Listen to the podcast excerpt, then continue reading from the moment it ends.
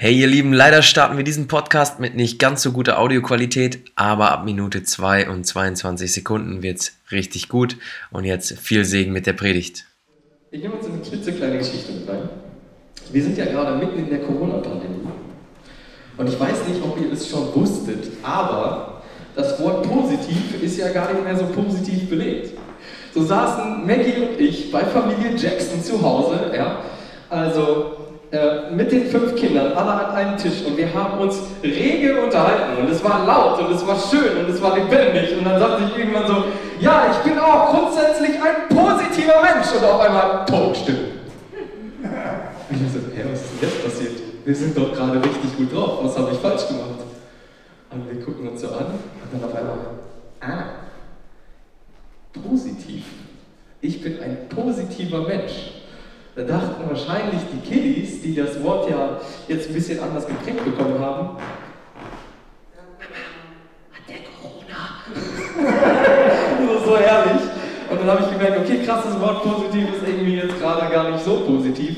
Aber ihr wisst, wie es gemeint ist. Positiv, gut dabei. Jetzt nehme ich uns mal mit rein in den ersten Bibelvers. Ihr könnt aufschlagen. Kolosser 3, Vers 12 bis 15. Kolosser 3, Vers 12 bis 15. Und wenn wir da jetzt gleich reingehen, werdet ihr merken, dass diese Predigt heute Morgen ähm, sehr, sehr herausfordernd sein wird. Sie wird uns vielleicht hier und da an unsere Grenzen bringen. Und ähm, ich werde trotzdem mich bemühen, klar zu sein, weil Gott einfach gesagt hat, Matthias, das Thema ist dran. Und jetzt lesen wir in Kolosser 3, die Verse 12 bis 15. Geschwister, ihr seid von Gott erwählt. Ihr gehört zu seinem heiligen Volk. Ihr seid von Gott geliebt. Das ist so krass. Also man überliest das ja so schnell. So, dann liest du halt diesen einen Vers und liest halt weiter im nächsten Vers, weil du das ganze Kapitel halt lesen willst. So, da steht, überlass dir das mal auf der Zunge zergehen. Geschwister, alleine das schon.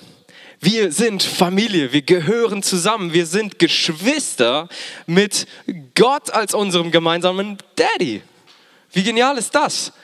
Deswegen sagt man, hey, Schwester Anna, so, weil wir haben einen gemeinsamen Papa, Gott.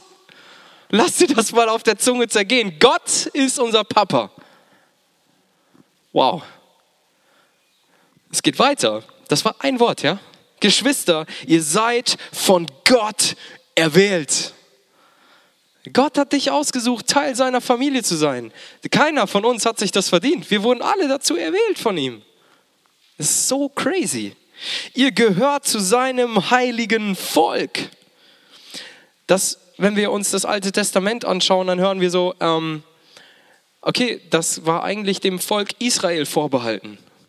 Und jetzt dürfen auch wir zu Gott, dem Allmächtigen, gehören, weil er gesagt hat, ich wende mich dir freundlich zu und ich will, dass du mich Vater nennst. Ich sterbe für deine Schuld und deswegen können du und ich Teil dieser Familie sein, sonst könnten wir das nicht mal. Ihr seid von, und das ist das Verrückteste aller Zeiten, ihr seid von Gott geliebt. Von Gott geliebt zu sein. Hey, Gott, der Allmächtige, der kann tun und lassen, was er will. So, ich sage das immer wieder. Gott könnte machen, was er will. Er könnte sagen, ja, diese Menschlein, die ich da gemacht habe, mm, drücken wir mal auf den Delete-Button und machen alles platt, war ein totaler Reinfall. So, irgendwie, genau. Papp, tschüss, aus wär's mit uns. In 0, nix. Ähm, und dann hätte er halt was anderes gemacht. Er ist Gott, der kann machen, was er will. So wie wenn ein Kind Lego mit Lego baut und denkt, ah, ist nichts geworden, baut es auseinander und baut was Neues. So, so hat Gott Macht über uns, weil er Gott ist. Und dann heißt es hier, ihr seid von genau diesem Gott geliebt. Hey, hey, hey, hey. Es ist so genial. Das ist jetzt unsere Basis, ja, wie wir in die nächsten Verse reingehen. Geschwister, ihr seid von Gott erwählt, ihr gehört zu seinem heiligen Volk, ihr seid von Gott geliebt. Darum, darum, auf dieser Basis, ja, darum kleidet euch nun in tiefes Mitgefühl, in Freundlichkeit, in Bescheidenheit, in Rücksichtnahme und Geduld. Und hier trifft es schon so sehr Ham und Soest. Und hier trifft es uns so hart und gleichzeitig mit so einer genialen Perspektive. Wenn ihr an die Gemeindegeschichte denkt, so, ich glaube, es ist gerade kein komplett neuer Besucher da, ne? Das ist, nee. Wenn ihr an die Gemeindegeschichte denkt, in den letzten paar Jahren, was da gelaufen ist, und du schaust dir das Wort an, Mitgefühl. War nicht immer so. Du schaust dir das Wort an, Freundlichkeit. Auch nicht immer so. Du schaust dir das Wort an, Bescheidenheit. Also ich muss sagen, ich bin der bescheidenste Mensch dieser Welt. Oh. Nicht. Du schaust dir das Wort Rücksichtnahme an, Geduld. Und ich weiß nicht, woran du dich jetzt in diesem Moment auch erinnerst, an Situationen, wo du denkst, okay, da war, da war die Situation nicht geprägt von Mitgefühl, nicht geprägt von Freundlichkeit, geschweige denn von Bescheidenheit oder Rücksichtnahme oder Geduld. Und wisst ihr, in Gottes Familie, wie in jeder anderen Familie, gibt es auch immer wieder Streit. Das ist normal, das ist okay. Man kann sich zanken, man kann sich streiten. Aber da bleibt man nicht stehen. Und das ist in der Vergangenheit leider viel zu oft passiert, dass solche Dinge sich mit reingemischt haben. Selbst unter Christen. Selbst in Gottes Familie. Und ich habe mir beim Vorbereiten diese Frage gestellt, wie auch letztes Mal schon bei Wir sind Familie. Wenn wir als Gottes Kinder es nicht mal hinbekommen, als Familie grundsätzlich positiv miteinander unterwegs zu sein, wie sollen irgendwelche Menschen dieser Stadt die Chance haben, Jesus Christus an der Liebe, die wir untereinander haben, zu erkennen? Und da wird es herausfordernd. Und dazu fordert Paulus uns heraus, auf der Grundlage, dass Gott dich liebt und alles für dich gegeben hat. Darum kleidet euch nun in tiefes Mitgefühl, in Freundlichkeit, in Bescheidenheit, in Rücksichtnahme und Geduld. Und jetzt lese ich weiter. Geht nachsichtig miteinander um und vergebt einander, wenn einer dem anderen etwas vorzuwerfen hat. Wie oft ziehen wir uns in Bitterkeit zurück, wenn wir verletzt wurden? Jetzt stell dir eins vor, Gott würde sich in Bitterkeit vor dir zurückziehen, wenn du etwas falsch gemacht hättest. Ich wäre sowas von verloren. Ey, ich, ich könnte nicht mal ansatzweise hier auch nur einen Wort eines Bibelverses vorlesen, weil ich ständig ungeduldig bin. Weil ich ständig kein Mitgefühl habe. Immer und immer wieder. Das passiert mir andauernd. Und dann haben wir aber einen liebenden, vergebenen Vater, der das sieht, uns vergibt, der am Kreuz hing und gesagt hat, Vater, vergib ihnen, denn sie wissen nicht, was sie tun. Das sagt er zu denen, die, die er gerade ans Kreuz, die ihn gerade ans Kreuz genagelt und gefoltert haben. Hey, lass uns mal aufwachen und checken, dass in dem Moment, wo jemand uns verletzt hat, wir nicht das Recht haben, dieser Person etwas an den Kopf zu werfen, weil Jesus Christus uns anders entgegentritt, unser Leben komplett erlöst und befreit hat, uns befreit hat von aller Schuld und wir nicht mehr uns selbst gehören, sondern ihm. Und aus diesem Grund ist diese Predigt so wichtig, weil wenn wir möchten, dass mehr Menschen Jesus Christus kennenlernen, wenn wir möchten, dass Menschen durch diese Tür reingehen, die Jesus noch nicht kennen und ihr Leben in seine Hand geben, befreit werden von aller Schuld, befreit werden von aller Last, befreit werden von Krankheit, von allem Möglichen, wenn wir wollen, dass Menschen frei werden,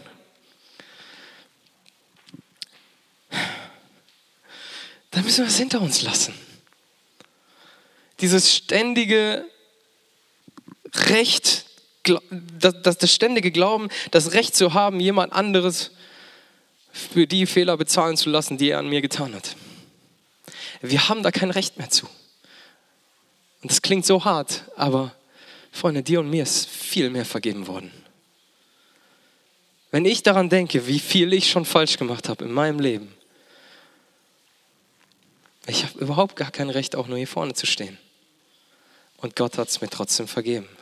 Und wenn Gott mir vergibt, so sagt es die Bibel, sollen wir auch einander vergeben. Das steht nämlich genau hier. Ich lese nochmal ab Vers 13. Geht nachsichtig miteinander um und vergebt einander, wenn einer dem anderen etwas vorzuwerfen hat. Genauso wie der Herr euch vergeben hat, sollt auch ihr einander vergeben. Es ist kein schönes, leichtes Thema heute Morgen, ja. Aber wenn wir wollen, dass genau das passiert, von dem ich eben gesprochen habe, dann müssen wir heute einfach mal an das Fundament ran, auf das wir hier aufbauen wenn wir in den Gottesdienst kommen und sagen, ja, ich lasse mich jetzt hier berieseln und ich möchte jetzt für mich eine tolle Botschaft haben und ich will mich bestärkt wissen in meiner Meinung, dann sind wir fehl am Platz. Weil wir, ich möchte, dass Gott jeden Tag meines Lebens mein Herz verändert und näher in seine Gegenwart führt. Und wir rütteln heute Morgen an diesem Fundament, auf dem wir aufbauen, auf dem Fundament der Liebe und schauen, okay, hey, wo sind vielleicht Lunker, also Luftblasen in diesem Gussbeton. Fundament, ja, wo, wo bröckelt das vielleicht? Wo ist das Fundament nicht in Ordnung? Und wir schütteln das so richtig durch und merken, okay, das fällt so langsam in sich zusammen. So, es gab so viel Bitterkeit, es gab so viel Streit, es gab so viel Uneinigkeit, es gab so viele Dinge, die nicht dem Herzen Gottes entsprechen und deswegen sind Gemeinden kaputt gegangen.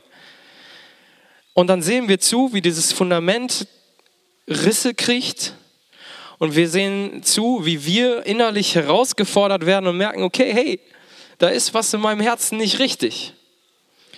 Und was passiert dann? Das, was zerbricht, wird immer kleinkörniger, kleinkörniger und sackt zusammen, aber verdichtet sich. In dem Moment, wo wir uns von dem Heiligen Geist mal so richtig durchschütteln lassen und sagen, Gott, prüf mein Herz, prüf mein Fundament, worauf baue ich mein Leben auf? Und für uns als Gemeinde, worauf bauen wir unsere Gemeinde auf? Das ist nicht immer schön. Aber durch dieses Rütteln, durch dieses Kaputtgehen des Fundamentes verdichtet es sich so sehr und wird so komprimiert, dass man darauf wieder aufbauen kann. Und das tun wir heute Morgen. Wir prüfen mal unser Herz. Und dann heißt es weiter, vor allem aber bekleidet euch mit der Liebe Sie ist das Band, das euch zu einer vollkommenen Einheit zusammenschließt. Das haben wir letzte Woche gehört. Wir sind seine Familie. Sie ist das Band, das uns verbindet.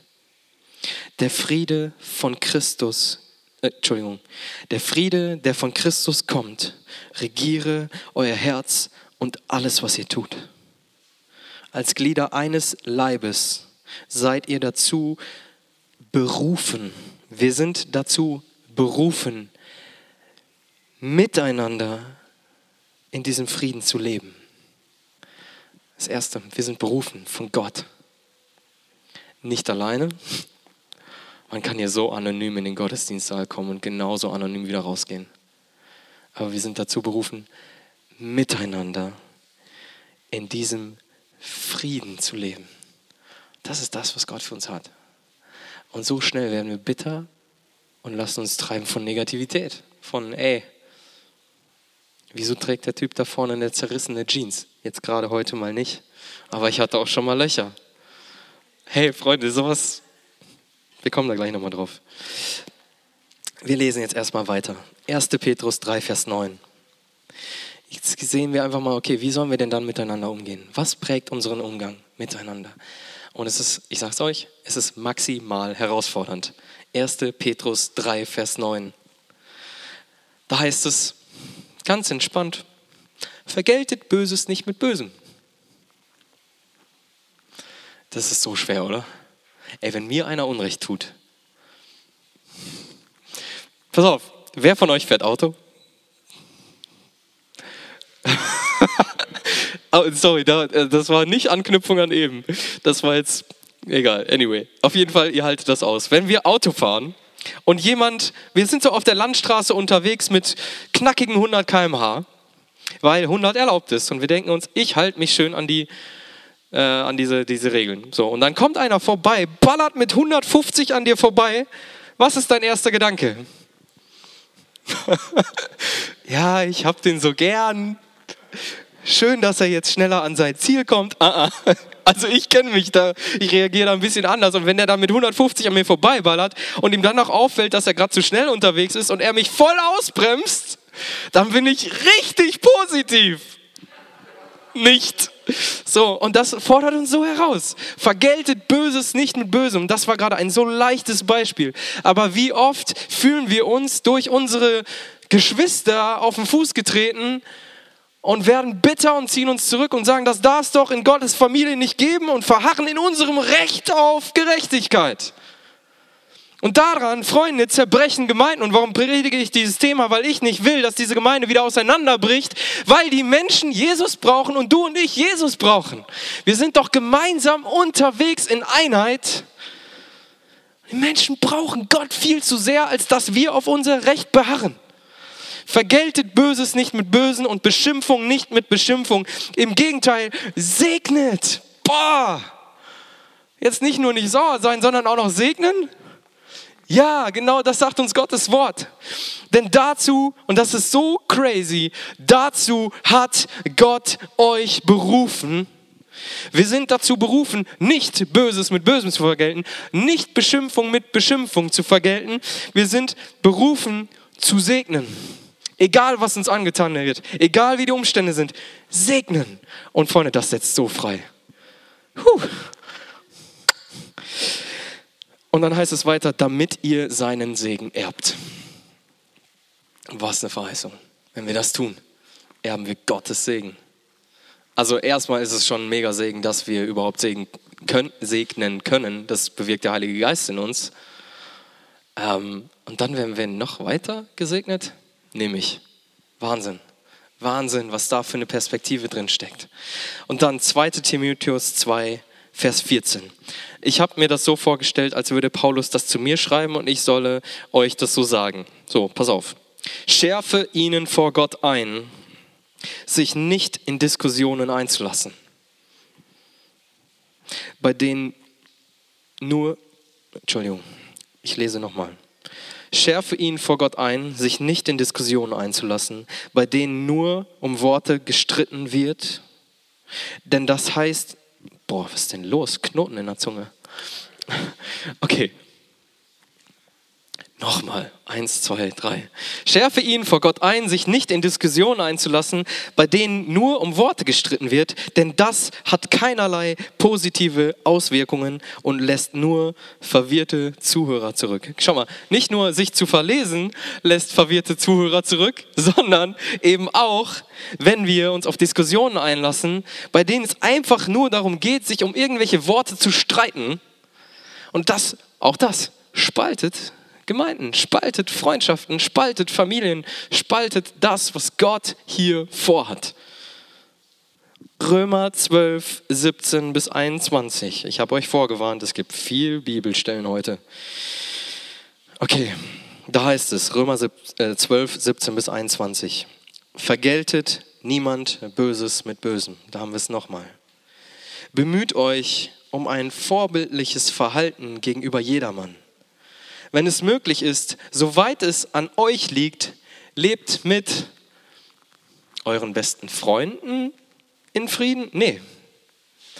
Der engen Familie in Frieden? Mm -mm. Da heißt es, lebt mit allen Menschen in Frieden. Es ist total einfach, mit meinen besten Freunden im Frieden zu leben. Meine Güte, dann streitet man sich, dann redet man darüber und weiß, wir sind Freunde. So bei Maggie, wenn wir uns zoffen, ja, was Gott sei Dank nicht so oft vorkommt, aber wenn wir uns zoffen, dann weiß ich, okay, das wird auch wieder gut. Aber jetzt mit allen? Meinen Arbeitskollegen? Mit Frank? Mit, keine Ahnung, ich sage jetzt einfach mal ein paar Namen. Mit, mit der Luisa aus dem Büro um die Ecke? Mit der soll ich im Frieden leben? Ah, ah keine Chance. Aber Gottes Wort sagt uns ganz klar, wenn es möglich ist und soweit es an euch liegt, lebt mit allen Menschen in Frieden. Ich habe gerade Büro und Arbeit gesagt, ne? aber stellt euch mal hier vor. Jetzt geh mal kurz die gemeine Geschichte in deinem Kopf durch. So. Und dann wirst du relativ schnell feststellen, okay, mit der Person bin ich nicht so gut klargekommen. Stell dir vor, die Person kommt in diesen Raum. Und dann liest du nochmal diesen Vers. Wenn es möglich ist und soweit es an dir liegt, lebe mit dieser Person in Frieden. Das ist herausfordernd. Also ich weiß genau jetzt gerade eine Person, wo ich denke, boah, das würde mich echt triggern, das würde mich echt herausfordern, mit dieser Person in Frieden zu leben. Aber das ist das, wozu Gott dich und mich auffordert. Und warum? Weil er ein Fundament gelegt hat, was hält seine Liebe zu uns. Recht euch nicht selbst, liebe Freunde, sondern überlasst die Rache dem Zorn Gottes, denn es heißt in der Schrift, das Unrecht zu rächen ist meine Sache, sagt der Herr. Ich werde Vergeltung üben. Und dann mehr noch, wenn dein Feind hungrig ist, gib ihm zu essen. Und wenn er Durst hat, gib ihm zu trinken. Ein solches Verhalten wird ihn zutiefst beschämen. Und jetzt Vers 21 in Kapitel 12 des Römerbriefes.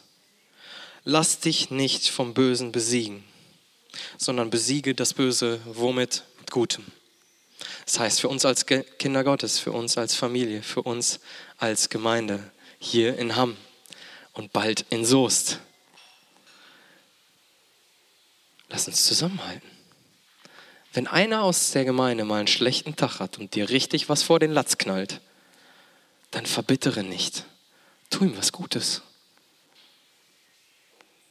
Wenn da Streit war, geh auf diese Person zu, versöhnt euch. Denn Unversöhntheit lässt eine richtige tiefe Wurzel der Bitterkeit in uns aufwachsen. Das müssen wir rausreißen. Raus damit. Das setzt uns so frei. Römer 1, 11 bis 12. Da schreibt Paulus zu der Gemeinde in Rom. Denn ich sehne mich danach, euch persönlich kennenzulernen und euch etwas von dem, was Gottes Geist mir geschenkt hat, weiterzugeben, damit ihr in eurem Glauben gestärkt werdet. Besser gesagt, und jetzt kommt's, damit wir, wenn ich bei euch bin, durch unseren Glauben gegenseitig ermutigt werden. Ich durch euch und ihr durch mich. Und Paulus stößt da einfach wieder an, so dieses Miteinander, dieses Gemeinsame, dieses einander ermutigen, hey, nicht verurteilen. Ermahnen, ja, aber wie? In Liebe, in Geduld, in Mitgefühl, in Bescheidenheit. Wir sind nicht die, die mit dem Hammer draufhauen, weil wir alles verstanden haben. Ja, an einer Stelle sagt Jesus, ey, was suchst du den Splitter im Augen deines Nächsten? Guck doch mal auf den Balken in deinem eigenen Auge. Und da muss ich mir selber an die Nase fassen oder an den Balken. Immer wieder. Aber wenn wir das so annehmen, so diese Perspektive der Liebe Jesu, die er für uns hat und wo er möchte, dass diese Liebe, die er für uns hat, hier zum Tragen kommt, dann ist es so eine schöne, unendlich schöne Perspektive. Und das ist jetzt der Punkt, wo ich eben gesagt habe, ja, guck mal da vorne, der Pastor mit den zerrissenen Jeans. Ich weiß, dass das manche herausfordert. Ich weiß das. Aber ich weiß auch, dass junge Menschen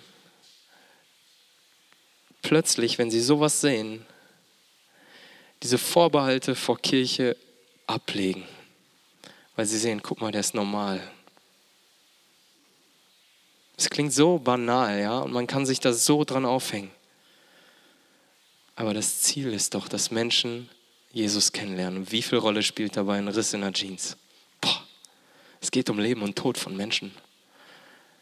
Paulus sagte, ein Juden, ein Jude, ja, dem Griechen, ein Grieche, was gibt es da noch? Einfach, dass man den Menschen, die man erreichen will, so gegenübertritt, wie sie abgeholt werden können. Und wenn ich dafür einen Jugendlichen, der da draußen mit zerrissener Jeans rumläuft, erreiche, indem ich selber so eine Hose trage, mache ich das. Warum? Weil dieses Leben des Menschen kostbar ist, Freunde. Boah!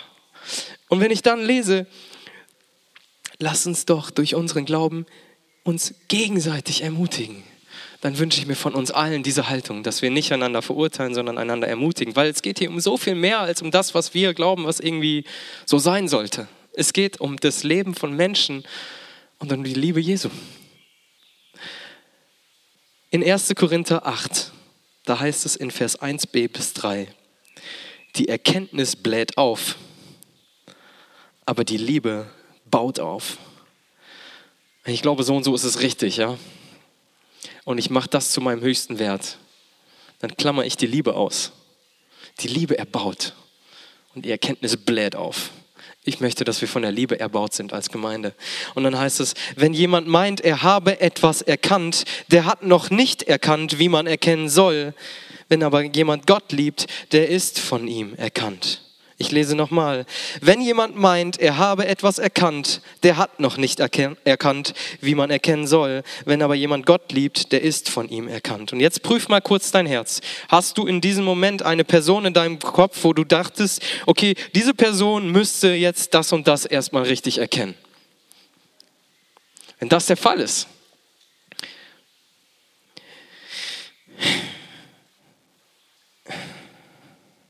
ich formuliere neu. Ich glaube, wenn wir so über andere Menschen denken, dann haben wir noch nicht so erkannt, wie wir erkennen sollen. Wenn ich bei jemand anderes denke, ey, der müsste das und das richtig verstehen. Der, ey, der hat überhaupt nichts verstanden. Dann habe ich nicht verstanden, wie man, habe ich nicht erkannt, wie man erkennen soll. Unser Herz sollte sein, dieser Person gegenüber. Er braucht nicht meine Verurteilung, sondern er braucht mein Gebet. Er braucht nicht mein Herabschauen, sondern er braucht meine Unterstützung. Wenn es tatsächlich etwas ist, was eine Person falsch sieht, klar dürfen wir diese Dinge benennen, aber doch nicht von oben herab. In Liebe, in Geduld, in Sanftmut, immer das Wohl des anderen suchend, sich selbst vor dieser Person erniedrigend.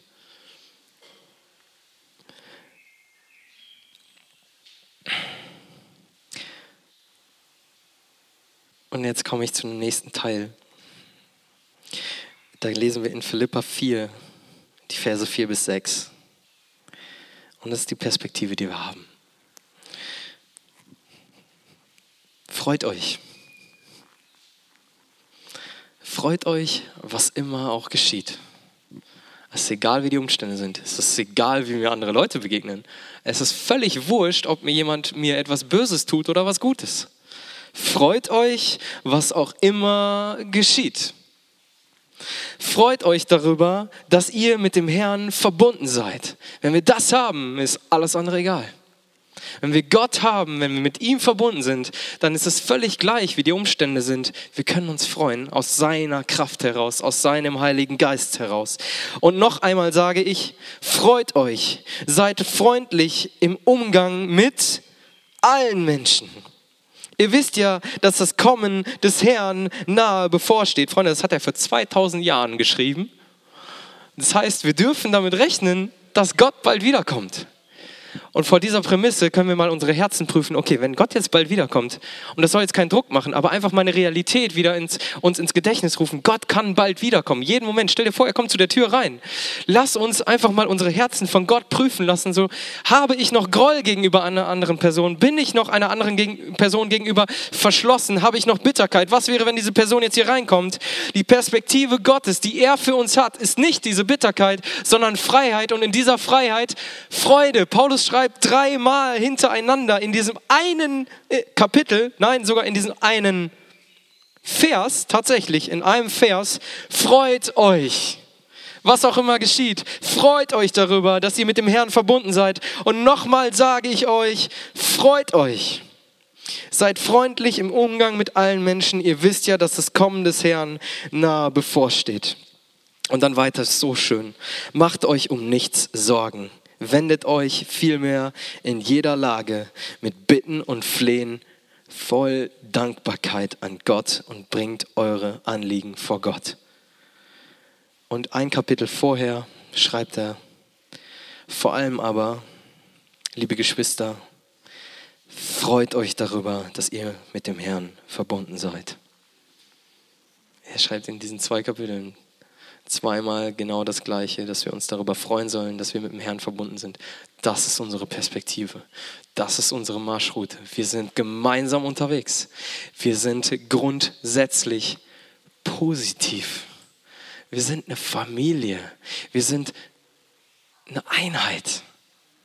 Was schließt uns zusammen? Was ist das Einzige, was uns überhaupt zusammenschließen kann? Die Liebe Gottes. Wir sind mit ihm verbunden. Und das ist so ein Grund zur Freude. Auf der Homepage von der Credo-Kirche steht bei diesem zweiten DMA-Punkt äh, grundsätzlich positiv. Wir sehen immer das Gute. Stell dir die Frage, was ist dein Fokus? Klingt das für dich jetzt vielleicht schon falsch? Immer nur auf das Gute gucken, dieser Positivismus ist doch schlecht. Nein, lass uns mal schauen. Wir sehen immer das Gute. Wir fokussieren uns auf das, was Gott gerade tut. Und manchmal ist etwas Gutes auch etwas Herausforderndes. Aber wir sehen genau das Gute, was Gott tut. Wir reden über das Gute. Wir ermutigen einander. Wir bauen uns gegenseitig auf und feuern uns an. Was ist hier möglich, wenn wir das leben? Kirche, und vielleicht stößt das jetzt an. Kirche soll Spaß machen, heißt es da. So, in, viele sind so geprägt, dass sie sagen, als Christ muss ich mich vor Gott schlecht fühlen. Ich bin nicht gut genug. Ich bin nicht würdig. Ich bin, kann vor Gott nicht bestehen. Ich bin schlecht. Ich habe gesündigt. Ich kann nicht mehr zu Gott kommen. Gott kann mir nicht mehr vergeben. Ich bin verloren. Ich bin einsam. Ich habe keine Perspektive mehr für mein Leben. Und was wir aber aus Gottes Wort lesen, ist, in dem Moment, wo wir in unserer Verlorenheit, die tatsächlich ein Fakt ist, in unserem Sündersein, was wir ja tatsächlich sind, dass wir darin eine Perspektive haben, nämlich, dass Gott sagt, ich liebe dich so sehr, dass ich für diese Schuld gestorben bin. Und das habe ich nicht in Bitterkeit gemacht, weil ich das machen musste, sondern weil ich dich liebe. Was für eine Perspektive ist das? Dass wir in unserer Verlorenheit einen Gott haben, der sich uns freundlich zuwendet und sagt, ich liebe dich so sehr, dass ich dich befreie, freisetze und dass du in mir Freude haben kannst. Freu dich, freu dich, freu dich, freue dich, weil du mit mir verbunden bist, weil ich dich mein Kind nenne, weil ich dich so sehr liebe. Du kannst dich freuen.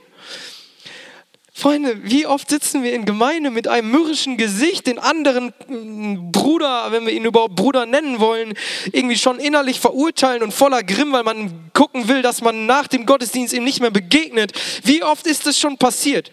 Jesus hat gesagt, freut euch, vergebt einander, geht in Liebe, Langmut und Liebe und Liebe und Liebe miteinander um. Vergebt einander die Schuld. Was ist das für eine Perspektive? Wie krass hat Gott uns vorgelebt, dass wir einander lieben, annehmen, vergeben, grundsätzlich positiv unterwegs sind, indem wir auf das Gute schauen, was er getan hat und in Zukunft tun wird.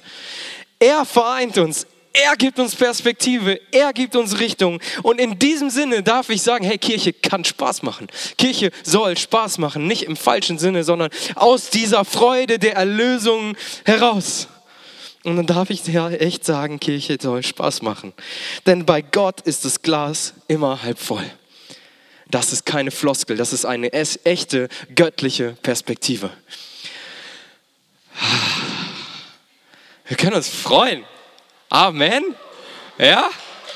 Ja, guck mal. Schön.